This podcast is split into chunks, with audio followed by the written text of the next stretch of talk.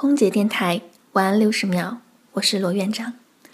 休假回家的时候呢，总是不免想把小时候的东西翻出来看一下，总是感慨这么多年过去，这么多人来来往往，有些人有些事都渐渐的淡了，忘了，而自己可能也在慢慢的变成另外一个人。嗯。没错，我说的就是老照片呢。尼玛，翻出以前自己的大头贴啊、艺术照啊，啊，现在想想真的是细思极恐啊！感谢当年长成那样，前男友们还能看得上我。